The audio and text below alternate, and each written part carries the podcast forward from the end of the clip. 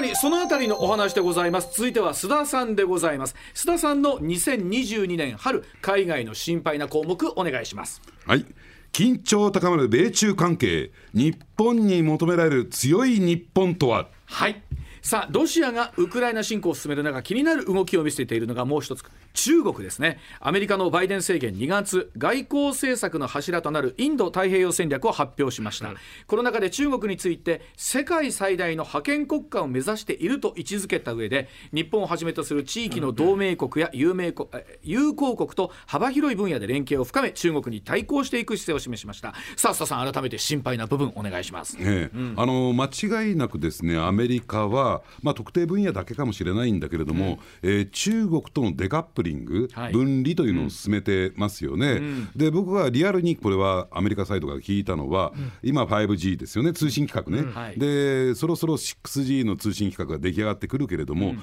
5G、6G の世界においてはアメリカを中心とするグローバルな通信ネットワークと、中国を中心とする、ね、ローカルなネットワークこれに二大陣営に分かれていくだろうと、でおそらくその間に互換性はない。でその半導体の提携なんかもですね、うん、えー、完全に分離されていくだろうというのが、うん、まあ、アメリカの方向性なんですよ、うん、じゃあ日本はだからアメリカと中国がぶつかるっていうのはね、そのデカップリングするっていうのは、はい、それほど心配してないんですよ、じゃあ日本の立ち位置どうすんのというところなんですね、はい、で日本がこれだけ中国あるいは中国経済と、で一部の企業だけかもしれないけど結びつきを強めていてね、足抜けができるのかどうなのか、はい、ギリギリのところまで判断がつくのつかないんじゃないのかっていうところ、だからそういった中中国に、えーまあ、シンパシーを持ってる中国に、えー、すごい強い関与を持っている企業、うん、そしてもう一つ政治家ですよ、はい。ね。うん、えー、そういったところがですね、まあ、ある以上アメリカからですね日本が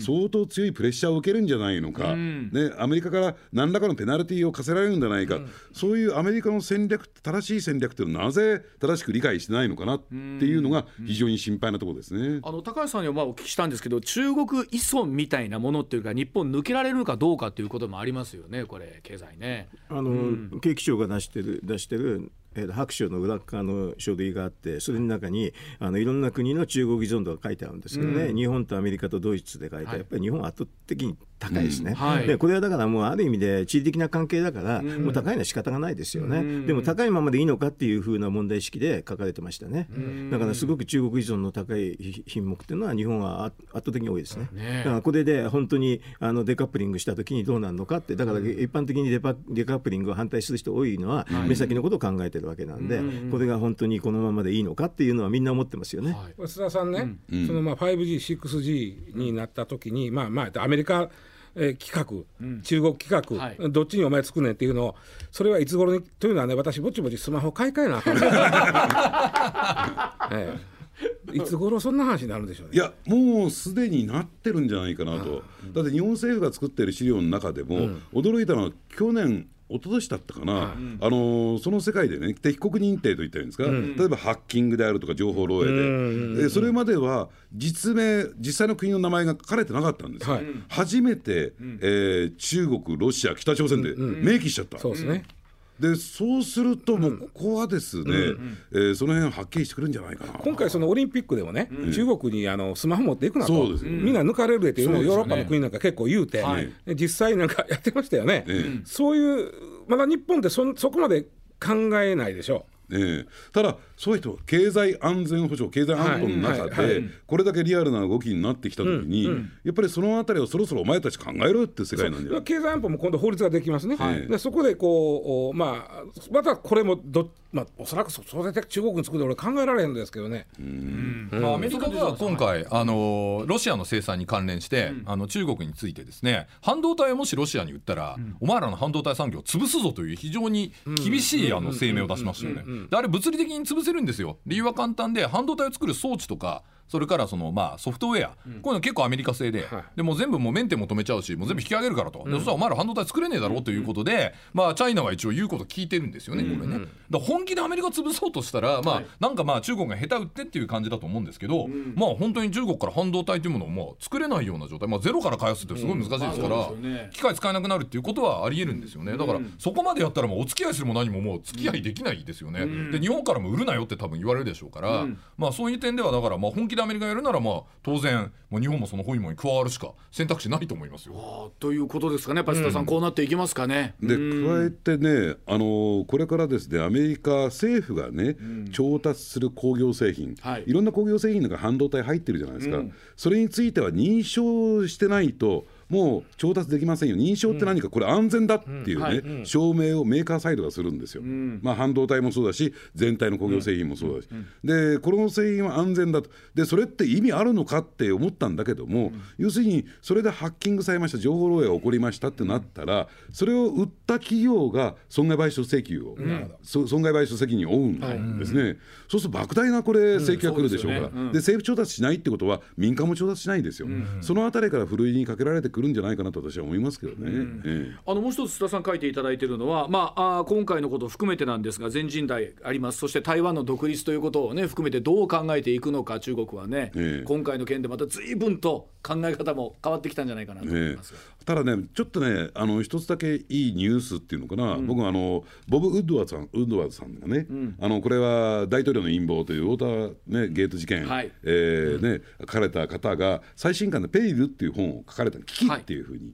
えー訳すらしいんですけれどね、でその中でこういうくだりが出てきて、何かっていうと、要するにバイ、これはいつをいつのことを書いたのかっていうと、トランプ政権末期、そしてバイデン政権スタート当初の時にある危機が起こった。その危機って何かっていうと中国人民解放軍が本気で心配した。何を心配したか。トランプ大統領が要するに今の劣勢を、ね、大統領選挙の劣勢を覆すために、中国に核攻撃をしてくるんじゃないか、ね、それを本当に心配した。それを察知した米軍が、ねえーこれホットラインがあると、えー米軍トップと中国人民解放軍トップにホットラインが行って電話がかけて、ね、心配しなくてもいいですよ。そんな核攻撃しませんからということをやり取りしたというね、そういうくだりが出てくる。でこれ結構ねアメリカの中で問題になってっていうか注目されてアメリカ議会の公聴会で、その米軍トップが呼ばれてこれ本当かって聞かれたんです、いや本当ですと、答えたで僕が驚いたのはやっぱりそれ中国ってねやっぱりアメリカから本気で戦争を仕掛けられたら今のところは現時点ですよ、やっぱり劣勢に立たされてるんだろうなと、ね。でまあ、特に核弾頭の世界では圧倒的に差がついてるんですよ。ただまあ将来的にはこれは挽回してきますよ、だからそういった意味で言うと、えーまあ言ってみればですねあの中国があの台湾を軍事侵攻するとか、これはアメリカから、えーね、あの反撃がないっていうね、えー保証が得られた時保証っておかしいな、その見極められた時しかありえないんだろうなと、だから今の現状現時点では安心だけど5年後10年後は分からないけれども、すぐにはこういったことは始まらないだろうなと思いますけどね。高橋さんそのあたりどういうふうにご覧になってます？今回のウクライナのよよく見ててね、要するにあのバイデンがもうあの関与しないって言ったっていうのが、やっぱり一つきっかけになると思うんですよね、だから今のところ、台湾とアメリカって曖昧戦略って言ってて、はい。ややるなんか守るか守らないか分かんない、台台湾から見ればもうもう大変な話なんだけどね、はい。分かんないっていうのが実は意味があるっていうことなんですけどね、曖昧戦略を取ってると、実はあのし中国もそう簡単にはいけない、ただしこれ、いろいろと、なんていうかな、いろんなこと言いながら、ね、あなんか判断するんですよね、どこが出るレッドラインなのかとかいうようなね、はい。こういうのはその時その時の話だから、ひょっとしたら弱い人で、ちょっと曖昧戦略をね、ちょっと引っ込めたりすると、いくつ来てもおかしくないなとは思うけど。そういう意味。でバイデン怖いですよね。バイデン怖いよ、バイデンは結構曖昧戦略を分かってるか分かってないかよく分かんないんだバイデンさん真面目なんでしょうね真面目っていうかね、あのバイデンの記者会見聞いてると本当にねあの間違うんですよよく。間違う、うん、あの言い間違いがすごく多いんだよ。あもうちょっとあれはびっくりしますよ正直言うと。はあうん、副大統領と自分の奥さん間違ったりね。それなんだろうと。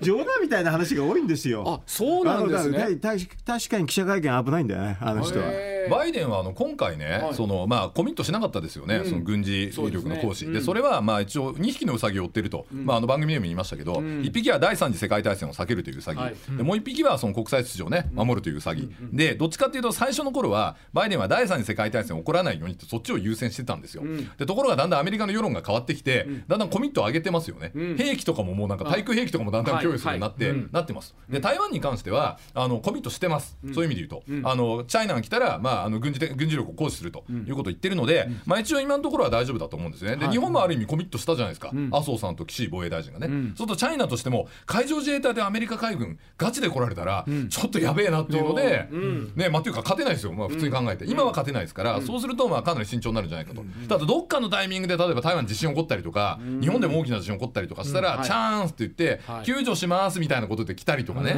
いろんなことをあいつらやってくるので戦争じゃない方法も使うので、超限戦ですから,、そういうのも含めてですね、まああのまあ、ハイブリッド戦争とは言いますが、まあ、マルチドメインですよ、ありとあらゆるこうレベルで気をつけなきゃいけないということだと思いますけど。須田さんそれではトランプ大統領ぐらいに何やるか分かんないぐらいの方が実は世界秩序は守れてたんじゃないかいやいやでもでもね大統領自身が曖昧だからねあの戦略としてあの冗談さんちょっと言い過ぎだな、要するにコミットは知ってるかしてないかって、実は条約できちんとなってるかなんでないかってのは基本なんだよね条約がないんで口で言ってんですよ。そうだから条約がないってこと自体が曖昧戦略ってことなんです。だから曖昧戦略っていうのはねあんまりはっきりとコミットするとですね実は台湾の中の独立派の人をね刺激しちゃう時もあるんですよ、だからねそういう意味で曖昧戦略っていうので言い方なんで今はね、うんうん、だから曖昧戦略をしてる時にはちょっと不気味だっていう意味があるわけ。だから逆に言うと本当にコミットするとあの独立派の人を、ね、刺激したりしてね、そういう微妙なバランスだからあのサリバンとかが、台湾の独立は認めないって後で火消ししたりとかするじゃないですか、だだから条約がないんで口で言ってで盛り上がってくると火消ししてと現状維持なんですそんなにあのコミットしてるとは実は普通言わない、だからそれでもねこの線引きだからいろいろやってみてだからあのバイデンは怪しいから、正直私はだからねブリンケンの言ってる方のがね、普通の正統派だと思いますよ。だから、そういう意味で考えるとね、あの要するに台湾もあの対岸の火事ではないと思うんでね、要するにここで引かれるかもしれないと、大統領次第によってはね、曖昧戦略じゃなくて、ちょっとね、もうあのなんていうかな、あのこここはあの引くっていうかね、で出張らないっていうことを言っただけで、いろいろと向こうの方は国際関係ってそうなんですけど、これ引くと相手来るんですよ。そういうの必ずなんで、ほとんどこうやって、なんか押し合いしてるんですよ、力で。だからこれパワーバランスってやつで、ちょっと引くと、非常にずれる時あるんですね。じゃ絶妙なバランスを曖昧にしておきながら均衡を保つっていうのは、うん、これは難しい話難しい話ですけど。そういう意味では日本も曖昧戦略取られて尖閣がそうですよ。そうですよ、ね、不安だよね。うん。本当に助けてくれんの？そうですよね。ねただ明らかなのはあれですよね。あの最初やられた時にあのかなり日本が犠牲が出ないと来ないっていうのはそれはもう誰も言ってますね、うん。うん、だってそんなのだ 先にアメリカが行くわけないだろう終わっちゃいますよ、そのために先に血を流してくれることはないだろう、それはもう誰もみんな分かってるんですけどね、今回例えば北方領土に関して岸田さんがちょっと踏み込んだというか我が子に固有のというふうに表現したってあの辺り不法選挙だって言います、ね、不法選挙だった、はい、踏み込んではなちょっと前に戻っただけなんですけどちょっと前に戻ったぐらい。不法選挙でずっと言ってますからね。あのある時にちょっと向こうのね出方を見るためにちょっと引っ込んだっていうだけですから、そういう意味では戦後ずっと言ってるのから戻ったって、まあもうあのもう当分ないでしょう。あの領土の話は。だから。だからないからもう諦めて。だからこれはあのロシアが潰れた方が実は交渉有利になるっていうのことは分かってますから、潰れればねあかなり有利になりますよ。ね、今回のねそのウクライナ問題が起こったことで、あやっぱり北方領土皆さんおっしゃるように帰ってこないんだなっていうのが分かった、何かったら、ロシアは日本のことを主権国家と見てないんですよ。はいはい、でそうすると、あの話が出てきましたよね、最後に、えー、安倍さんと話をしたときに、真っ青になって安倍さんが出てきた、であの時何があったかっていうと、その北方領土を返還したときに、そこに米軍は来るのか来ないのか。うんでそれについてなかなか答えられなかったっていうところがありますよね、うん、あこれでだめだと、うん、ね、プーチンは思ったんですよ、うん、ね、えつまり、えー、日本とこの問題を協議してもそれは米軍アメリカの話なんだ、はい、っていうことを認識した、だからウクライナと同様の状況になっちゃった。だからおそらくですね、まあ、帰ってくることは、プーチン体制が続く限り、あるいはプーチン的な思考をしている人がロシアの指導者でいる限り、帰ってこないんですよ、まあ、ロシアの外交って基本的に相手騙してなんぼですから、最初から返す気なかったと思いますよ、勝手に返してくれると思ってんで、じゃあ、それで経済援助引き出せたらラッキーぐらいの感じで来たんじゃないですか、非常にあのもう失礼なやつらですけどね。はい、まあ、あれもね、経済援助してて、仮に日本が行ってたらね、はい、なんかなんかあった時に、日本の人が行けるって、日本が、政府が行けるってところだけ狙ったわけ。あのやっぱりね法人保護っていうのは絶対に名目になるでしょ、はい、でちょっとで見たらね、うん、もう助けに行けるとそういうふうに何かあった時のことを考えてやってたってレベルです、でも本当にあのいろんなものがあぶり出されてきた3か月だったなというふうに思いますけれども、では続いてこちらでございます心配対象海外編。最後は常念さんでございます。常念さんの2022年春海外の心配な項目お願いします。これ以上進むとやばい。世界の利上げです、うん。えー、アメリカはインフレ抑制策をスタートさせました。アメリカの中央銀行にあたる連邦準備制度理事会は15日と16日に会合した定例会合で開催した定例会合でコロナ危機を受けて2020年3月から2年連続続けていた事実上のゼロ金利政策を解除して政策金利0.25ポイント引き上げることを決定し年内残り6回の会合も全てで利上げを実施することを示唆いたしました。また2023年も3回から4回の利上げを見込んでいるということで金利水準2.8%まで上がると想定しているということなんですが、はい、さあ常連さんこの状況の中で心配な部分。まあこれねあのなるかどうかはまだわからないんで、うん、リスクの方だけ先に言っとくと、うん。うん、あのまあこれは高橋先生の方がねもう詳しいかもしれないですけど、あのイールドカーブっていうのがあるんですね、あの短期金利から長期金利まで並べてですねこうグラフにするんですよ、はい、そうすると大体あの長期でお金借りる方がちょっと金利高いですよね、はい、で短期の方が安いですよね、でこれがねあのこう長期の方が高くて短期の方が低いっていうこうぐにゃってこう曲がってる状態こうスティープニングっていうんですけど、ぐにゃって曲がってる状態はいいんです。これまあ景気には影響ないんですけど、だんだんこれがフラットになってい。くと、長期金利が安くなって短期金利上がっていくみたいな感じになってフラットになると大体そこから1年後にですねリセッションに入ると。リセッションというあの要は景気後退ですね、に入ってしまうと言われていて、でアメリカは今まあ長期金利あんまり上がってないと、まあ2%前後ですね。でこれからまああの7回やるんですねまあ今回の見ると7回、そうすると1.75%ぐらいまで上がってしまうと、で今アメリカの金利2%ちょっと手前で足踏みしてるんで、これ追いついちゃうとやばいんじゃないみたいなのが、まあ今市場ではですね、話題になってるんですけど、まあこれをネタに煽って煽って変な金融商品に売ってる人もいるので、あんまり煽りたくはないんですが、まあ一応その危険性はあるよと、でもしそうなった時アメリカリセッションになるとかなった時、まあ一応金利も上がりますから、あの新興国からね、まあその資金が引き上げられて、まあ特に韓国なんかやばいんですけどね、韓国今焦って利上げしてますけど、アジア通貨危機みたいなこと起こんじゃねえかと、そうするとまたこのね日本にもいろんな影響出てくるので、まあチャイナがもうね景気悪いですから、東南アジア物売れなくなると結構厳しいじゃないですか。石田さんが毎日円のチャートをずっと見てるんですけど ここ最近の円の、円安はすごいですねこの1週間。進んでますね、はい。まあこれもどうなるかね、それチャート見てると FX 感がやってるんですか？いやいやいやそうじゃない。で すいやあの赤いのがキューッといくとねなんかこうドキドキします すごい伸びそうなみたいな。私は FX やってますけどね、喜びも悲しみも25倍ということでね。レバレッジ25倍で結構やってますね。やってます。がっつりやってます。あのどうですか？高橋さんこれご覧になってこれやばい観点というのはどういったところにご覧になりますかね、まあこういう時にまあ、FRB の議長がどういうふうにやるかってだけですけどね、うん、あの多分ちょっとずつちょっとずつ上げるんだったらいいんですけどそのスピードとかそういうのの問題だけですねこれはね。あのある意味であのアメリカの方は本当にインフレになってるんで、うん、だからこれはあもう景気っていうかね経済が強くなってるののああの表れなんですよね、うん、だからそういう意味ではあの失業率も下がってるから、まあ、そんなにあの景気としては悪くないんだけどこれをどのように持っていくかってだけですよね、だからあの請求な話っていうのはだからこのタイミングだからなかなかその簡単な会はないんですけどね、で簡単な会はないんですけれど、まあ、あの今の、えーと、議長がね、あんまりも経験がなければこれ大変でしょうね。はいうん、一方で今日あの日銀がねやっぱりゼロ金利続けますよという、決定してますよね。で、あのまあまあそうなんでしょうね。あので黒田さんの場合はね、でこれがもう日本だけ金利が低い、でまあアメリカもヨーロッパもどんどん金利上がっていくとなった時に。うん。普通に考えたらですね、まあ円安ですわね、やっぱこれはあんまり心配せんでええんですか？僕。だってあの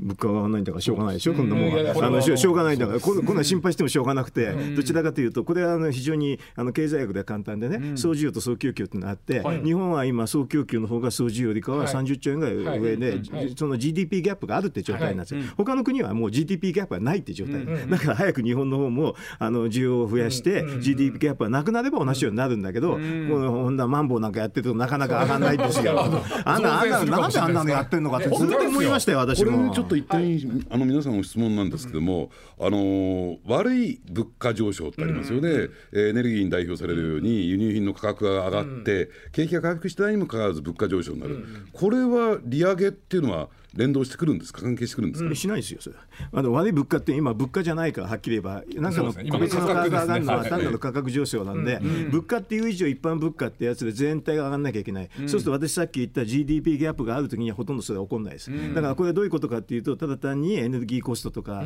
その原材料費がちょっと上がるってやつで、これででも転嫁ができない業種がたくさん出てきちゃうって話になるんです、それでこの時の処方箋は簡単ですけどね。簡単な、まああの非常に個別の景気対策って終わっちゃうんですけど、それができるかできないかっていうことを考えると岸はなかなか難しいですよね、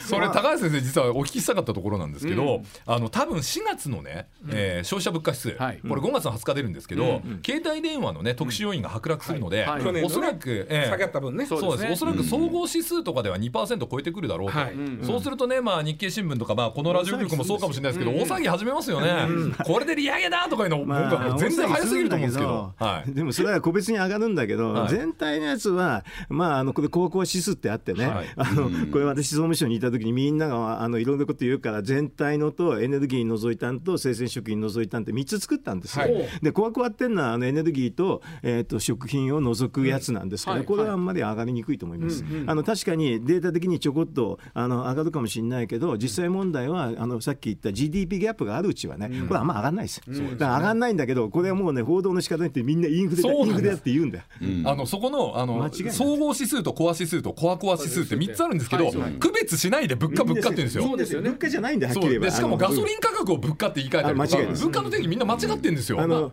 だから物価っていうのと個別価格って法律はきちんと分かれてるんだけど、誰もマスコミの人その区別して喋ってくれないんだもん。私はいつも MBS だけは区別してくださいよ。コアコア CPI が本当の物価なんです。エネルギーと生鮮食品除いてください。だってレタスなんて3倍になってるでしょ？あの物価の変動激しいんですよね。生鮮食品そうなんです。だからこれ抜かなきゃダメなんですよ。それを抜かずにね物価が上がってて総合指数ですおそらくね。あの生鮮品とそれからエネルギー入ったやつでギャーギャー言って利上げだ利上げだって日経新聞あたりが大騒ぎするんだろうなと嫌な予感してるんですよ。だからね大騒ぎするからねまた私のね餌食になるだけでもそういった世論っていうか世の中のムードにやっぱり影響されちゃうじゃないですか政治って。いやだからそれはあの今の岸はされるんだよね。あの岸はされるされがちなんですよ。あ私なんか政権の中にいてこんなのも無視してくださいって全部終わりだけどね。いやだからそれを無視しなかった場合何が起こるんですか？あだから変な利上げが起こるんです。あの変な金融引き締めが起こる、例えば量的緩和の程度が低くなったりするわけ、うん、それはもう最悪なんですよ、まあ、それは金融政策のはっきり言って失敗なんですけどね、でも今の日銀だとさすがにそれは少ないんだけど、今度新しくあの来た人なんかはとんでもない人だから、あの人間違えます、ね、高田さんね、すぐ絶対間違えます、あの人は。えー、すぐ間違う、とんでもない人ですよ。そうなんですか、うん。で加えて今度の日銀総裁ってやっぱり揺り戻しが来るんじゃないですか、うん、あだからとんでもない人が2人ぐらい増えそうですねまたねとんでもない人が、うん、今の、まあ、黒田さんっていうのは比較的まあまともな方財務省の中からで考えると比較的まともなんだけど、うん、まあ、あと若田部さんはまともな人ですけどね、うん、それが入れ替えるから入れ替わるんで、だからあの今今度の審議員で変な人が来てそれでまた2人変な人が来る、そんな感じ、そうすると大多数が変な人。大多数高橋さんの言う変な人ってのはこうどういうイメージで我々は捉えた金融政策がよくわからない人。だから価格と物価を間違ったりとかね、平気なのねそういうのが。だからそこが一番心配なんじゃないですか、え？一番心配なところ変な人が総裁変な人なりますよ、うん、あのもう財務省ご推薦の人なんかはね変な人の塊ですから。そうするともう審議員で野口野口さんと足立さんしかまともな人残んないってことですか？残んないよ、えー、だからもう少数派になって大変でしょそういう？ちょっと僕そう聞きたいその、うん、まあおっしゃることよくわかるんです。よ、うん、ただ日本の場合その需要と供給のギャップって言った時に需要が増える要素ってね、うん、これからの日本にあるんでしょうか、そんなの景気対策すれば増えすぐ増えますしね、うん、あといろいろと規制緩和とか、あと金利をあの金融緩和するのは実は民間需要を高めますよ、うん、だからその需要が増えないなんてみんな議論してるからね、うん、とんでもない話でね、こんなのは政策でしょうと。あの多分石田さんが買いたいもんないからみんな需要ないんじゃないかと思ってる可能性あるんで、石田さん以外の人もいっぱいいるんで大丈夫だと思いますよ。なんとなくね、そういう人は、あの経済に貢献しないんだけど、まあね、ちょっとね、ちょっとね、いやいや、だからそんな大したことないんだけど、あの要するに事業やりたい人なんかはね、ドカンといきますから、だから金利下げたりしたらね、だからそんなもうね、あの庶民感覚でね、いろんなこと喋ってたら間違いますよ、こういうの。実はね、今日最初の質問でね、この3か月何がありましたという僕、一個言い忘れたことあったんですけど、新しい商売始めたんですよ。シミュレーションゴルフといってね、インドアゴルフってあれ結構高いんですよね、設備作るあれをね、恵比寿に作りまして、で今、2号店作ろうと思ってるんですよ。で、これはドカッとやりますよ。はい、もう一個実は新しいの考えてるんですけどね、これまだ言えませんけど。つまり、高橋さんそういうものが緩くなってくると景気対策をしていくとそういう事業欲みたいなの含めてどんどん生まれてくるんじゃないか。人いるから、大体でもね新規臭いこと話しててね、うん、あの金利がどうのこうのって言ってる人まあね、預貯金がどうのこうのって言ってる人は大したことなくてね、うん、ちょっとでもお金借りていこうって方のね、リスクかけてやるって方の人がはるかにね、社会に貢献するんですよ。うん、そういう人だからそういう人を作る需要を作ると。そうそう、作ればいいそういった点で言うと、あれですよね、あのやっぱりさっきからね、岸田首相のことを批判的な高橋さん言われているけれども、やっぱりこの財務省直系内閣みたいになってるところが、やっぱりその正しいね、処方箋がいろいろと描かれてる、いろんなことをやらなきゃならない、でもそれができないっていうところが一番の危機なんじゃないかなと、岸田総理はね。うん、うん、まあ、岸田さんの話、後でやるから、はい、もうなんかもう、届くてびっくりしますよね。じゃあ、その話、後ほどたっぷり聞くといたしまして、はい、では続いてでございます。では、石田英二さん。はい。の、うん石田英二さんの2022年春海外の心配な項目こちらでございます。はい、えー、心配と言いますか中国って人口減ってのちゃうのという ことなんですけど、ね、あのまあご存知のようにあの日本は5年に1回国勢調査、うん、日本は10あ中国は10年に1回で、10年だから2010年の次は2020年、うん、で、えー、この間の2020年にやった分がこの間結果が出てきて、うん、まあその10年前から比べたら7000万人ほど増えてましたよと、まだまだ中国は人口増えてますよって。これは別に間違いではないと思うんだけども、あののアメイギリスのフィナンシャル・タイムズが書いてたのは、いや10年前に比べたらそうかもしれんけど2019年と比べたら20年は減ったぞと。減ってるよという人が結構言ってますよと、つまりもうあの国連なんかは2030年から中国は人口が減っていくって言ってるんだけどもフィナンシャル・タイムズなんかはいや2019年から減ってますよ10年前倒してまあまあつまり2019と20比べたら減ったからそういう意味では2020年から減ってますよと言うてるんですね。でうん、これね、中国っていうのは、まあ、今までその人口が多い、うん、えー、消費が多い、うん。はい、えー、とそれと、まあえー、まだ比較的若いと言われとって、うんまあ、日本に比べればまだ若いんですけどね、うん、えー、生産年齢人口も多いというのがその売りになったん。です。でそこがですね人口が減っていく老いた国になっていくことになると、ちょっとまああの考え方変わってくるのかなと僕はちょっとまあ心配というか今はななまだね言うてもちょっと減ったぐらいですけどこれからどんどん減っていくスピードがあの増えていくわけですね。あの、うん、なんせあのすごかったのが2019年の、えー、赤ちゃんの数1200万人。これは日本から比べて多いですよ、はい、多いですけど前の年に比べたらマイナス20%だったんですこれは強烈な減り方。マイナス20で日本やって大騒ぎしますよ。何があったんですかね？えっとねやっぱりね女性の進出社会進出というのがあって、うん、まあ、それも日本もそうですけどあのー、まあ家に入るというよりは働きたい、うんはいはい、それと、えー、子育てにものすごいコストがかかってるらしいんですよ。あのなんか教育費がバカ高いらしい向こう、中国だからまあ習近平さんはあのあんまり塾やらすなことを言うてましたけどね、うんあの塾禁止令ね出ましたね。禁止令、はい、教育費がものすごいらしいんですよ。でそんだけコストかかんのやったらもうあまり子供作らんと自分たちの時間持ちたいみたいな人が増えたんじゃねえかと言われてていわゆる合計特殊出生率っていうのはもう1.3です。日本1.36ですからもうものすごい少ない。あんまり変わんなくなっていやいやもう1.3と1.36えらい違い。これ1.3実は数字持ってるんじゃないかっていうのが言われてて。そうなんですよ。本当は0.8ぐらいなんじゃないかっていうだからね中国という国は信用だけね数字改ざんするとまあ言えたらギリチャンスよ日本も、もうすぐあの日本も数字改ざんしますけどね、中国はあの盛り方半端ない盛り方半端ない言うてる人がおって。僕はだからそのそのそこも含めてね中国って実は一えらい勢いで置いた国になっていっとんちゃうかというのがまあちょっと心配改めて中国が老いた国にこうなっていくと心配されることっていうのは石田さん改めてどんな例えば、うん、あの今ベトナムとかから、まああのまあ、研修生とか、うん、特定技能生とかでこう、うん、優秀な人とかできるだけ取ろ日本に来てよと働いてよと言ってますけどそれの取り合いになるかな。その時に日本って実はまだね働かさってると思ってるんですよ。ベトナムから来る人タイから来る人を まだ働かしてやってると思って働かしてやってる、だからもうひどいとこなんかほんますごいとこに住ましたりするわけですよ。あの一回ありましたもんね、岡山で思うビニールハウスみたいなとこ住ましたりとか、ありました。でそうじゃない彼ら見てるんでね。で SNS が発達してるから自分たちは行った国でこんな扱いを受けてるっていうことを言うわけですよ、そしたら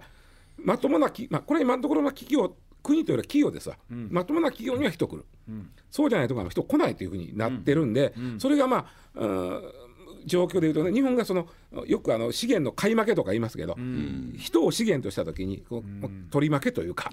来てもらい負けにねつながっていくのが例えば日本中国が置いた国になっていくとそういう心配もないかなというのはちょっと思うんですけど、ね、中国と僕ら子どもの頃には、はい、あの一人っ子政策なるところから始まって、いろんな人口政策をやってますけれども、うん、なんか今後考えられることってあったりするんですかね中国の場合ってね。まあ、あの一人っ子政策してから今回1万7000万人増えたとはいえ一人っ子政策以降一番少なかったんですよ伸びは、うんうん、でもそうじゃねえやろともっと減ってるんちゃうかという、あのことでいうとやっぱりなんでしょうね。人が少ない、うん、やっぱりまあ、だから市場としての魅力もちょっと減っていくんかな、うん、その高橋さん、そのあたりはどうご覧になりますか？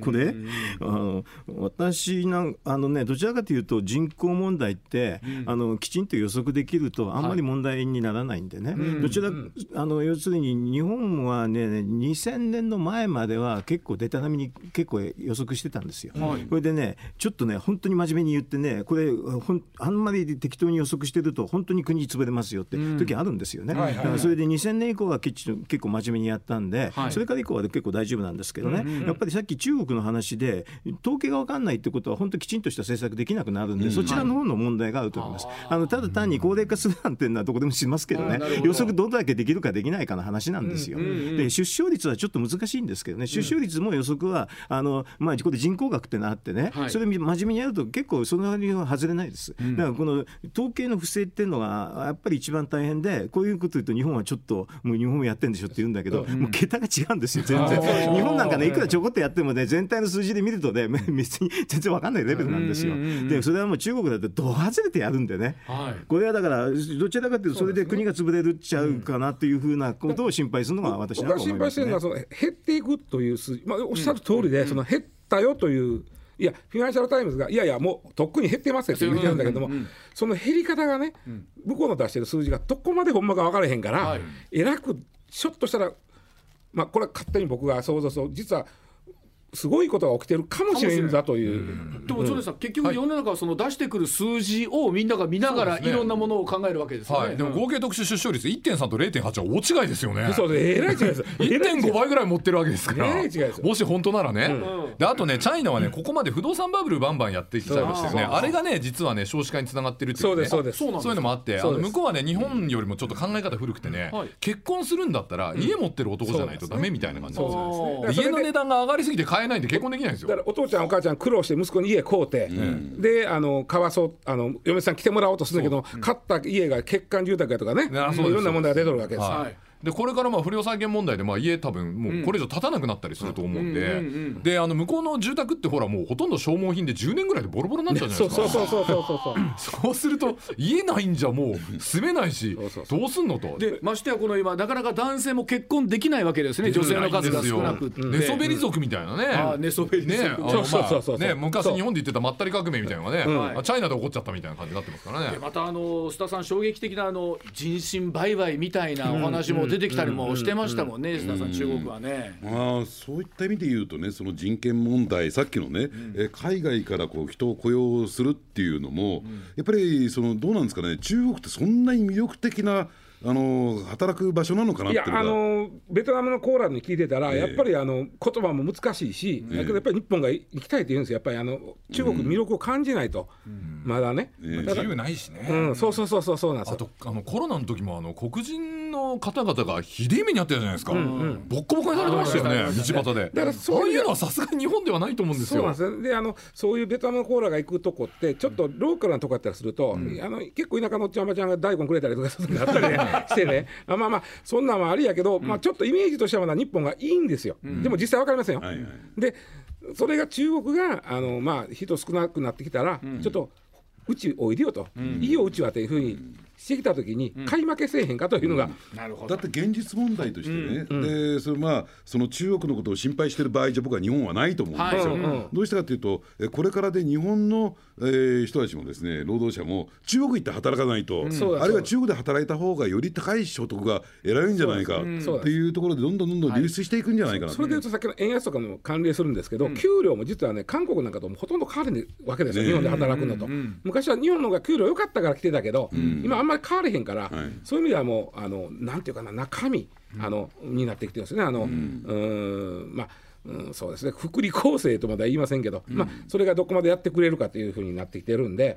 うん、まあ、中国もそのうち頑張り出すんちゃうかどうか思っとってですね。はい、うん、なるほどはい。まあ、今ちょうど中国の話で出た流れなんですがお隣韓国でもですね3月の9日に大統領選挙ありまして、はい、この辺りだけ最後ちょっと触れておきたいと思うんですけれども。さあ、えーまあ、最大野党国民の力のユン・ソクヨル氏ユン・ソギョル氏が、えー、共に民主党のイ・ジェミョン氏に勝利して次期大統領に選ばれたというところでございますが。さあまずは須田さんからお聞きいたしますがここからあと韓国と日本まずどんなふうなことになっていきますかね。うん。うん、あのー、ですからねい,、あのー、いい候補が大統領になっているよりは、はるかにましな状況に僕はなっていくんじゃないかなと思いますよね。でもともとねあのどうなんでしょうね。その野党と言われた保守勢力、はい、でこれはですねやっぱりなぜじゃあここまで苦戦しているのかあるいは、えー、前回の選挙で負けてしまったのかっていうと分裂してるからなんですよ。はい。うん、でだから今回一本化したってことで、まあ、僅差だけどね、はい、じゃあなぜ僅差なのかっていうと2つ理由があって、うん、やっぱりギリギリになってね、うん、あの一本化したっていうことで野合だというふうに感じ取った。